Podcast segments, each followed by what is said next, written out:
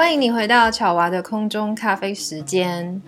你是否觉得自己在用英文对话的时候啊，常常听不懂对方在说什么？是否有时候会觉得越说越没有自信，然后最后就用含卤蛋的方式结尾了呢？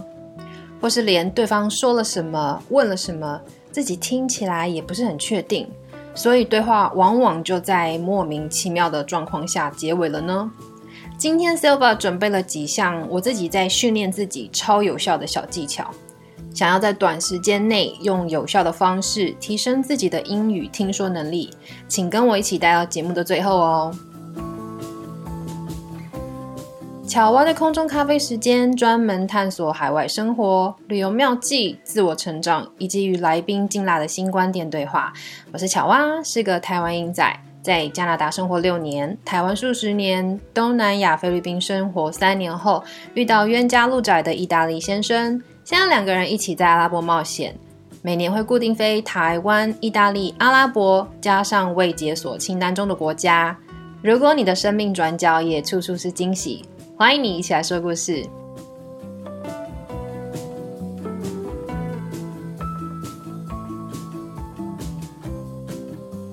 今天啊，我们一开始要先来聊听跟说这一块。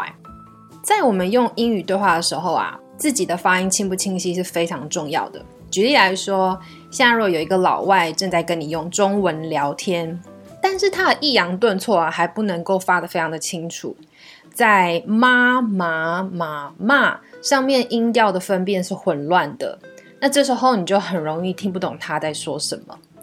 举另外一个例子，当你在用英语和别人对话的时候，如果对方在说第一句话里面就有一两个字是听不清楚的，那接下来接连的句子当中，你很可能就有更多的字听不懂了。那针对发音要怎么发得清楚，以及听的能力要怎么培养呢？我们今天会分享两个重点告诉你哦。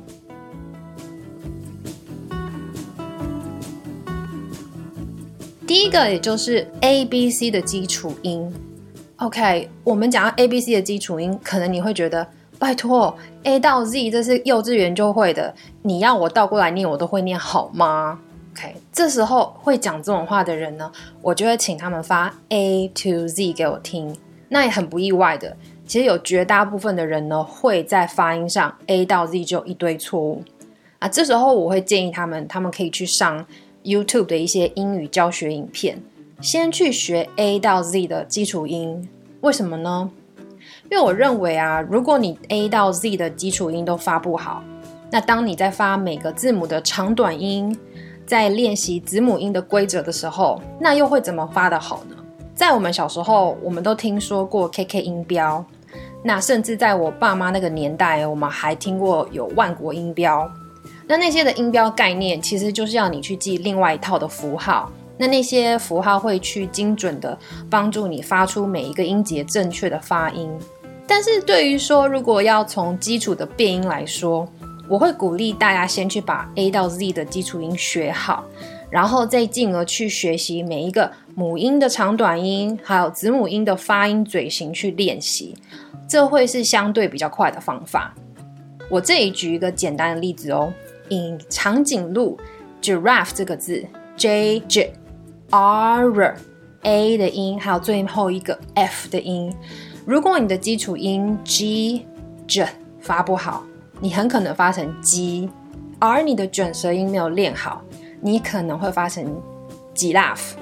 OK，特别台湾人很容易犯的错误，像 f 最后是气音的 f，很多人会念成 f，然后 r 或者 l 的状况之下，那我可以跟你说，你发成 giraffe，没有一个人会听得懂你在说什么字。所以呢，A 到 Z 的基础音、母音的长短音，还有字母音的发音嘴型，请大家可以很简单的就去上 YouTube 去找相关的影片。那这里呢，我要推荐一个 YouTuber Brian 他的基础音发音影片。那 Brian 是一个我的朋友呢，他是一个非常努力在台湾工作生活的美国人。那他过去有丰富的教学经验，所以在他的 YouTube 频道上呢，分享了很多学习英语相关的影片。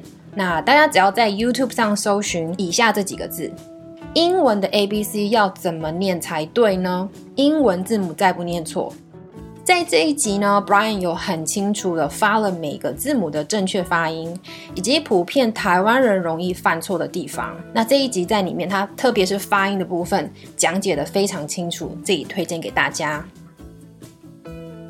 再来，我们要提升听力跟口说，很重要的就是去累积足够的听力 input。其实，在我们人类的学习语言上的发展来看啊。在我们小 baby 时期呢，我们就是从累积听力开始去摸索学习语言的。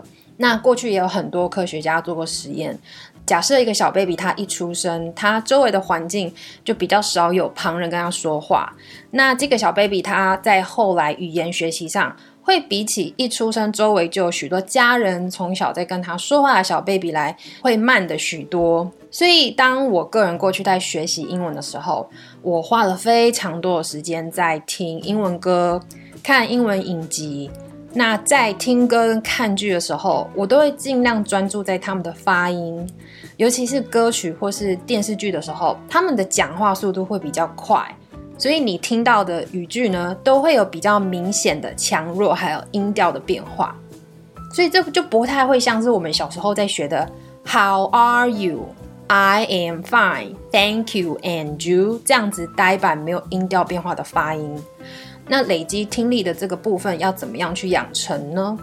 首先，我会请大家先去找自己有兴趣的题材，比如说你喜欢看新闻，那你可以选一个英语的新闻频道。那你喜欢旅游，你可以选一个旅游的频道，或是你喜欢化妆，那你也可以找一个说英语的美妆 YouTuber 的频道。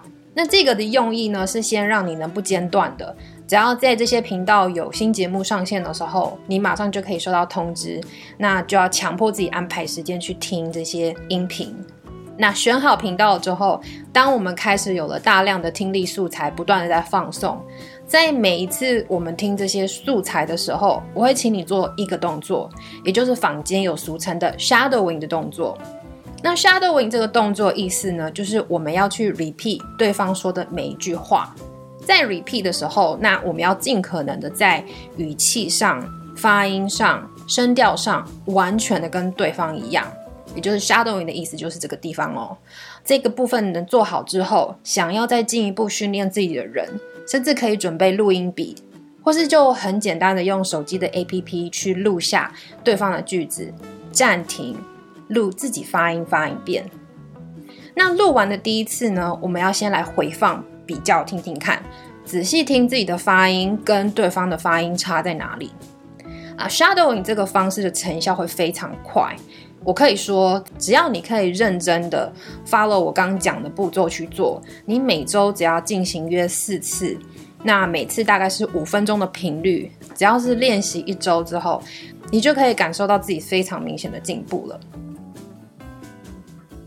好，那以上就是两个加强发音跟表达上流畅的 shadowing 方法，还记得吗？第一个，我们要在 A 到 Z 的基础音一个一个音仔细的去把它念对，然后第二个是 shadowing，尽量可以揣摩正确的句子发音的音调、语气等等。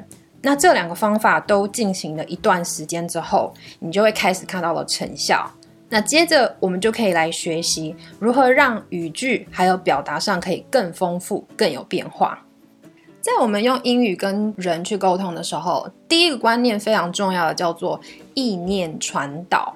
那我取这个方法的名字叫意念传导的原因呢，并不是要大家学心电感应，而是要传达一个很重要的观念，也就是说，当我们在对话的时候，我们要先听对方在说什么。然后呢，当我们要回应的时候，我们要用非常简单、清晰的句型，还有我们用的语言去回给对方。为什么会这么说呢？因为当我们在沟通的时候啊，我们的大脑其实是在快速的判断每一句话的重点，那大脑会随时准备接话再回话。所以呢，当我们在用英语沟通的时候，我们千万不要用个什么华丽的文法去炫技，幻想着对方会崇拜自己的表达能力。那这边举个例子来说，如果今天你正在跟一个老外用中文在对话的时候，那你对话的内容是在询问对方的工作是什么，但是对方马上就用写论文的语气，或是用吟诗作对的方式回应你，你不会很傻眼吗？那如果对方的发音再有稍稍的不准确，那听者可能就已经在放空了。所以意念传达的重点，也就是要马上给出对方预期的答案，做好丢球跟接球的动作。呃，我前一阵子曾经看过一个 TED Talk 的 show，它主讲好像是一位名字我不太记得，好像是叫 Mariana 的女生。那 Mariana 她自己是一个在马来西亚从事语言 coaching 之类一个女士。她有一次她自己的经验就是这样哦，她在一个马来西亚的药房，她要买鱼油。就是 omega 之类的药品，但是他到架上看到有零零总总的鱼油，有 omega、EPA 还有 DHA 的 omega，他就当场就诶有点困惑，说不晓得对于他来讲，他要选择哪一种，所以他就立马看到周围有一个店员站在那边，他就准备要走到这个店员去询问他。那这个他第一个询问的店员呢，当时看到一个白人女生朝着自己走过来，就感觉有一点点的害怕。那 Mariana 跟他大概表达他的困惑之后，这个店员就开始长篇大论了起来。那他表达上还有一点点支支吾吾的，但他花了非常长一段时间在讲解 EPA 还有 DHA 的所有的各种详细功效是什么。当这个店员讲完，Mariana 还是一头雾水，尤其对方在表达上的小错误啊，就导致他更难理解他想要说的是什么。那他听完还是没有解答，所以他就接着转头看到另外一个店员站在那里，一派轻松的在那边环视着店内。所以 Mariana 就是再上前问了这个第二位店员一样的问题：请问 EPA 跟 DHA 这两种 Omega 的差异是什么？那接着这个第二个店员呢，他就用一派轻松的肢体表情，就简短的告诉他：哦，EPA for heart，呃，DHA。For brain, your brain OK? Mariana 听到他的回应，马上就说了：“Oh, my brain isn't as good as it was before。”这个小故事就充分的告诉了我们，只要我们在沟通上能够用简单明确的方法表达给听者，那其实沟通真的不难。呃，尤其在我们用英文对话上的时候啊。那用到的文法真的不多，你只要能掌握到足够的单字量去清楚的表达，那在一开始避免用过多的过多的资讯跟文法结构，你会省掉很多吃螺丝还有对方困惑的时间。那在充分掌握到明确表达的方式之后，那有什么方法可以让我们在？回话接话的时候，让我们的句型的变化更多，或是怎么样去延伸对话量呢？让对话更丰富呢？当我在线上教学生英文的时候，呃，都会有在初期有一段的单元是在教怎么问句。那还记得我们在学生时期都学到一个非常重要的五个 W 一个 H 吗？这五个 W 就是 When、Who、Where、What、Why。那 H 就是 How 这个字。那这五个 W 一个 H 就在英文绘画扮演了非常重要的角色。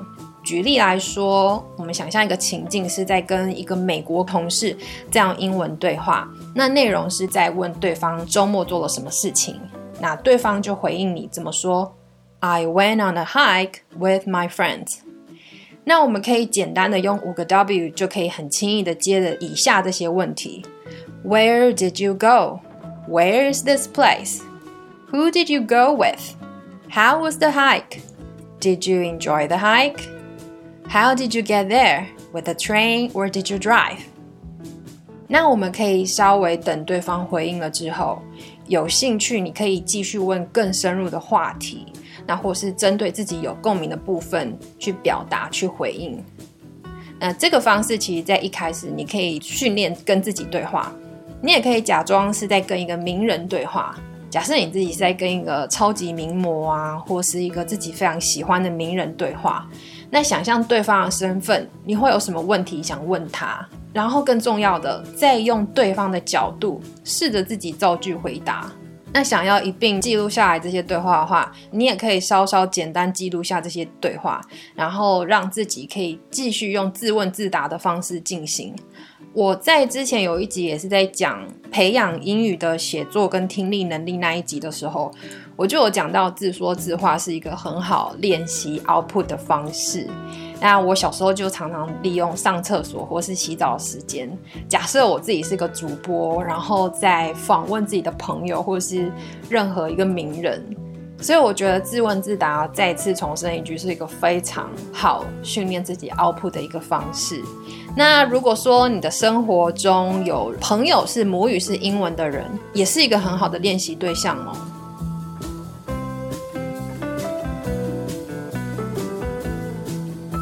以上啊，就是今天这集英语自学加强听说能力的分享。这些小技巧呢，是我本人过去在学习英文上亲身实验得出的心得。那我希望正在收听的朋友，如果你也正在学习英语，那在强化听说能力上遇到了一些瓶颈，我都很推荐大家试试这些方法哦。如果你有任何相关问题想提出，或者是想跟大家分享，或者你也想知道，哎，Sova 今天在做什么？他在哪里？欢迎你透过 Facebook 或是 Instagram，我的每一篇故事都会同时发图文，提供给大家一个提问或是分享的管道。只要在 FB 搜寻乔蛙的空中咖啡时间，IG 搜寻 Sova's Coffee Time，或是一样搜寻乔蛙的空中咖啡时间的关键字，都会找到我哦。另外，喜欢这集节目内容的朋友，也请你帮忙我到 First Story Apple Podcast 平台上赏我个星星以及评论，我都会仔细阅读大家的留言。你的鼓励是我持续说故事的动力。那巧蛙的空中咖啡时间，我们下次见，拜拜。